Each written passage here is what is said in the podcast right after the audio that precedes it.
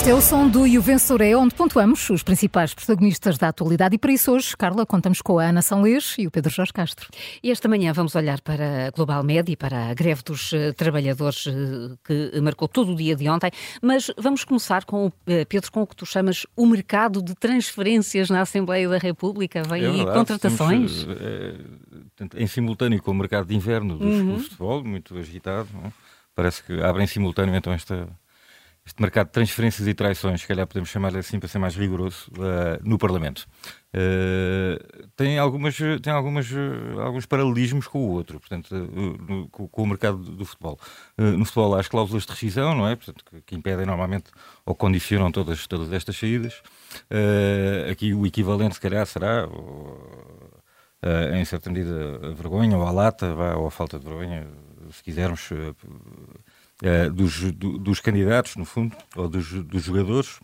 Uh, portanto, os jogadores são os, os, candidatos a deputados e os, os partidos são os clubes. Vamos, vamos, vamos estabelecer, estabelecer esse, esse paralelismo.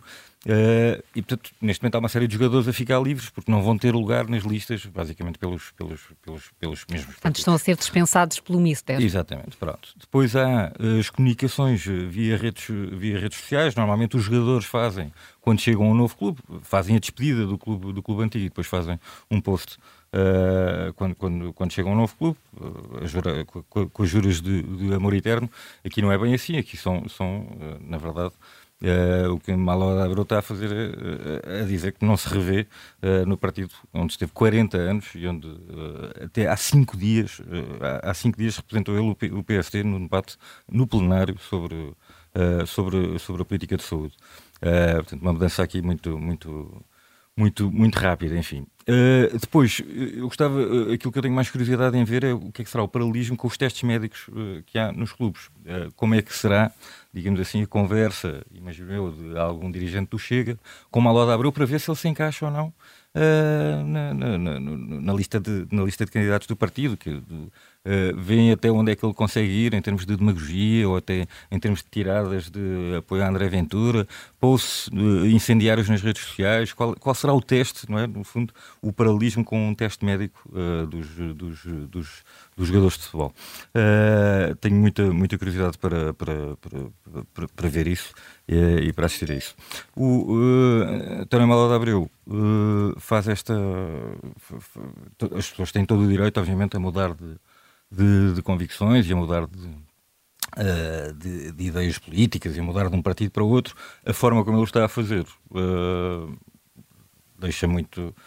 Uh, bom, fica muito sujeito a críticas, não é? Na, na verdade, uh, expõe muito uh, os políticos em geral, a classe política em geral, é? mas expõe também o próprio Chega.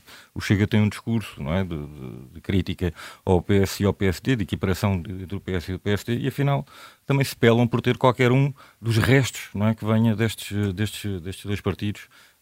e, portanto, na verdade, a nota que eu vou dar é um menos um uh, para todos envolvidos aqui, para o Chega e para o, para o candidato a deputado, para o deputado e, e eventual putativo candidato a deputado do Chega, António Malo de Abreu. Um menos um, aqui uma, uma nota abaixo de zero. José Manuel, uh, também não oh, Carla, aqui. não consigo ir tão longe, não sei. Não sei se consigo ir tão longe. Não consegues? longe longe vão os tempos em que um 4 era o chumbo direto. O Pedro está aqui a ser mais, mais exigente. É, há razão exatamente. para isso. É mesmo condenável o que está a é, acontecer. Eu acho muito condenável o que está a acontecer, mas ao mesmo tempo revelador e penso que vamos ter mais uh, não direi surpresas, mas informações, notícias sobre esta matéria. O, o, o, Chega, como tem uma, como está com boas sondagens, como tem uma expectativa de uh, vir a ter um grupo parlamentar grande, como, uh, olha, eu se estivesse no lugar do, do, André Ventura estaria seguramente à procura de deputados uh, com experiência e, e um mínimo de competência e, portanto, hum. já se sabe que André Ventura é muito um, um digamos, um um maestro numa orquestra uh, poucos, com poucos instrumentistas E, portanto, eh, é natural que o Chega vá, ande à procura de outros, de outros quadros e nós sabemos que na história do Chega já houve muitos candidatos que vieram de outros partidos. Os dois deputados que o Chega tem nos Açores, por exemplo, os famosos deputados dos Açores, um, ambos vieram do nível, de, enfim, um nível mais baixo, um nível de juntas de freguesia, mais baixo não quer dizer em termos de dignidade, quer dizer apenas em termos da hierarquia do Estado português, não eram deputados da Assembleia da República, eram apenas vogais em autarquias locais, um do PSD, outro do Partido Socialista, e lá tu. E também foi notícia na altura um, um candidato do Chega nas autárquicas que tinha vindo, esse do Bloco de Esquerda. Portanto, eu acho que o que. Enfim, Vários candidatos do Chega é. foram notícia, porque não só na adesão, como depois no momento em que se chateiam todos e, e acabam pois, por abandonar o Chega. Exatamente. Não é? Exatamente. Eu não sei que, que nos Açores houve um que saiu e não sei se foi o que, o que tinha origem no PS ou o que tinha origem no PSD, confesso com toda a sinceridade. Uh, agora, isso vai acontecer, já há pessoas a chegar ao Chega vindos da iniciativa liberal, enfim, não são muitos. Uh, há indicações de que, poderão, de que Malau da Abreu poderá ser apenas o primeiro a vir da área do PSD e eu não ficaria surpreendido, para ser franco, que aparecessem vindos de outras áreas políticas, uh, porque uh, um partido que está a ter sucesso tem essa capacidade de atração. Agora, eu gostava apenas de dar aqui uma nota sobre uh, sobre este, este, gesto malo de Abreu e sobre aquilo que, que poderá ter sido a, liderança de Rui Rio, porque Manuel Abreu subiu no PSD com Rui, Rui, Rui Rio. Uh, Rui Rio sempre teve uh, naquela noção de que o partido não tinha que ser muito ideológico, ou se fosse ideológico era para ser de centro-esquerda, e acabou por acolher pessoas como Manuel Abreu, que tinham a obrigação de saber alguma coisa do que, é que era ou não era ser do PSD. Manuel de Abreu, atenção, não é um, um parvo nu, não é? Manuel de Abreu, no final da década de 70, portanto há quase 50 anos, 45 anos, foi presidente da Associação Académica de Coimbra. Malou da Abreu foi a pessoa que em Coimbra, à frente da Associação Académica, restaurou a Câmara das Fitas, que estava suspensa desde a crise académica de 1969, teve 11 anos suspensa. Portanto, não é alguém que chegou agora de repente e anda só à procura de um lugar. Mas eh, o facto de ele eventualmente passar do uh, eh, PSD para o Chega uh, é um sinal dos tempos que vivemos, não apenas do ponto de vista do, daquilo que podemos considerar o puro oportunismo político. Eu preciso de um lugar, vamos ver se encontro. Não sei se o Chega, apesar do, bom, do sucesso que possa vir a ter, consegue eleger um deputado pelo círculo de, por algum dos círculos de imigração. São só dois deputados que cada um desses círculos elege e, portanto, habitualmente PS e PSD dividem-nos. É difícil que, que, que, que mesmo com a Lola Abreu algo diferente venha a acontecer, portanto, mas há aqui sinais... É? Ainda vamos ver se será Sim, ainda vamos ver, claro, ainda vamos ver o que é que está em casa. Sim, porque ele, eh, Manuel de Abreu foi deputado duas vezes. A primeira por foi por Coimbra, não é? Foi por Coimbra, Coimbra é terra dele, ele é médico dentista, tem seguramente, conhece seguramente muita gente, parece que é até prestigiado a nível local, portanto tem a sua... Enfim, epá, eu vou dizer com toda a franqueza, alguém que consegue consegue ser presidente da Associação Académica de Coimbra, algum valor tem, não é? Portanto, não mando, não atiro tudo pela borda fora, sobretudo na época 1979-80, que era uma época politicamente muito ativa nas associações de estudantes. Portanto, eh, agora, Uh, isto é um sinal da confusão ideológica e de princípios que vai em algumas cabeças. Uh, passar diretamente uma, da direção política do Rui Rio para deputado do Chega é um salto uh, complicado. Já, ou, já agora, dizer, complicado se pensarmos em termos ideológicos. não tão complicado se pensarmos que boa parte da política dos tempos do Rui Rio não tinha nada a ver com a ideologia, era puro, uh, podíamos dizer oportunismo político, mas pura oportunidade política, digamos assim. Diz lá, diz lá, não, ia dizer que é um favor que a esquerda agradece, não é?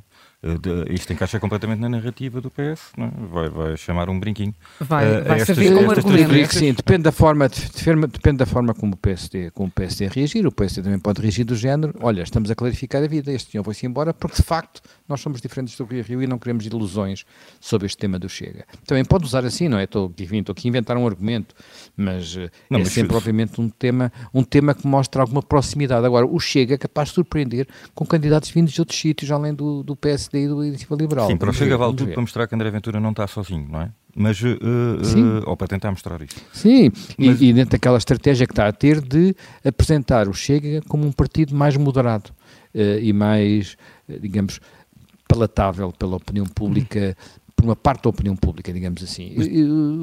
provavelmente André Ventura, do ponto de vista, em termos de, de sentido político, é neste momento um dos políticos mais competentes do país, atenção.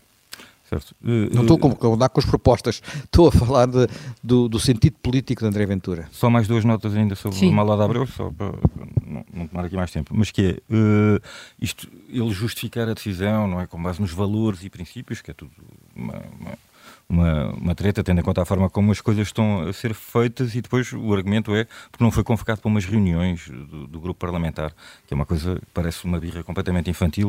Uh, e, portanto, se é isto que ele tem para mostrar em termos de discordância de princípios, enfim, uh, está apresentado ou está apresentado nesta, nesta, nesta versão já muito longínqua no tempo dos tempos em que foi presidente da, da Associação Académica. E deixa-me só uh, aqui com uma frase que é uma citação para, para, depois explicar o contexto. Há limites que a decência e o bom senso não permitem que possam ser ultrapassados. Esta frase foi uh, dita pelo PSD, uh, eh, que, que ia ter Malo Abreu como seu representante do Congresso do Chega, Uh, em 2021 e que acabou por cancelar a presença precisamente por causa de, das declarações, da forma como uh, André Ventura discursava e falava de Rui Rio na altura. Agora é curioso ver que uh, pronto, os limites da decência e do uhum. bom senso uh, são muito flexíveis, não é? Na verdade. São elásticos. Uh, José Manuel, que nota dás? O Pedro deu menos um. Como é que tu. Olha, vou dar Tá, vou, vou, vou, ser clássico, vou ser eh, rotineiro, vou dar um 4. o Pedro foi tão, destrunfou de tal forma que agora nós não podemos deixar de ir a jogo com uma nota Fica aqui, então, fica então aqui o teu 4, mas aqui uma uh, negativas uh, claras para uh, Malo de Abreu.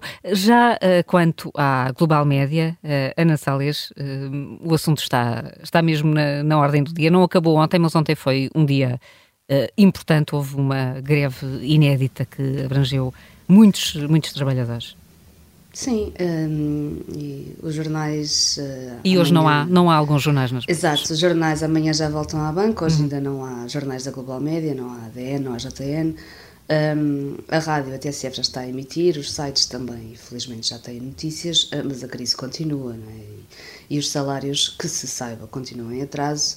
Um, mas em relação à crise, ela, como vimos nos últimos dias, deu origem a, a um debate um, mais lato, mais abrangente sobre a questão do financiamento uh, dos meios de comunicação e do jornalismo. E acho, acho interessante que isto aconteça nas vésperas de um, de um congresso de jornalistas. É uma coincidência, certo? É uma coincidência curiosa. Um, espero que esse debate mais, mais lato, apesar de importante e, e fundamental, diria, porque isto não vai ficar por aqui, infelizmente, um, não acabe por prejudicar a situação da global média, que é aquela que é preciso resolver agora, porque os média não são um setor especial por acaso, não é? quando, se, quando se discute um, discute-se todos, e é, é, é, irresistível fazer esse, esse exercício, porque nós sabemos que se a global média está em crise hoje, há outro grupo que está, vai estar em crise amanhã, aliás, há outros grupos em situações semelhantes hoje.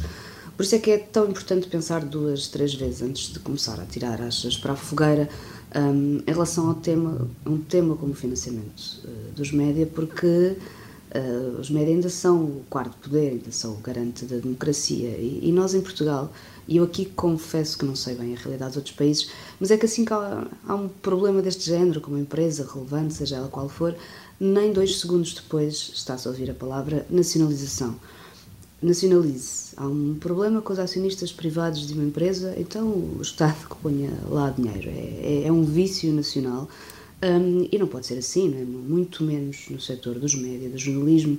Acho que não tenho que estar aqui a, a enumerar os riscos que isso acarreta. Nós eh, todos eh, conhecemos-los bem. Acho que os nossos ouvintes conhecem-nos bem em termos daquilo que é um, a independência, a concorrência, a justiça, em última análise, né, porque os meios de comunicação também têm leis para cumprir. E se um grupo, seja a Global Média, seja outro, não cumpre a lei e é imediatamente ou automaticamente resgatado pelo Estado, então para que é que as leis existem? Né? Tudo é posto em causa. Felizmente acho que não corremos esse risco.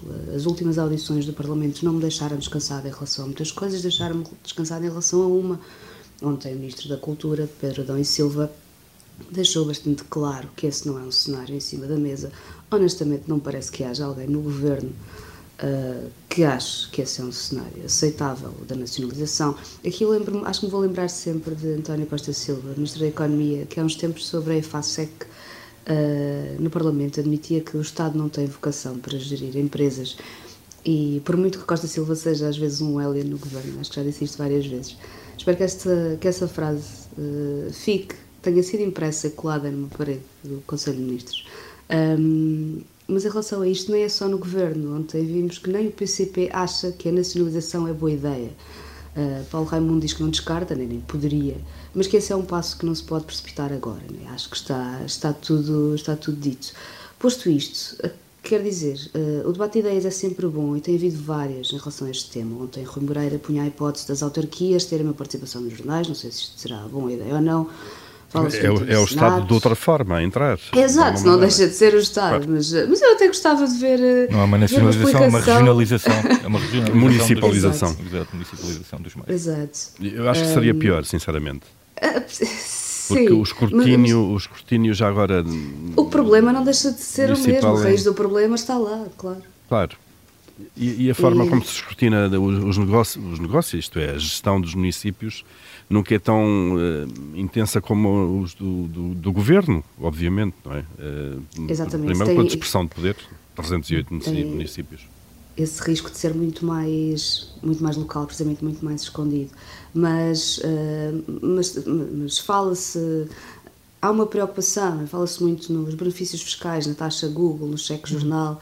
Eu não tenho a receita, não é? Quem me dera, e acho que não há só uma. Acho que isto vai ter que ser como aquele jogador do Benfica que estava 100 vezes à baliza e marcava um gol, é até se acertar, porque nós já estamos há uns anos valentes nisto, não é? Um momento de transição, de, de consumo e de produção de informação. Sim.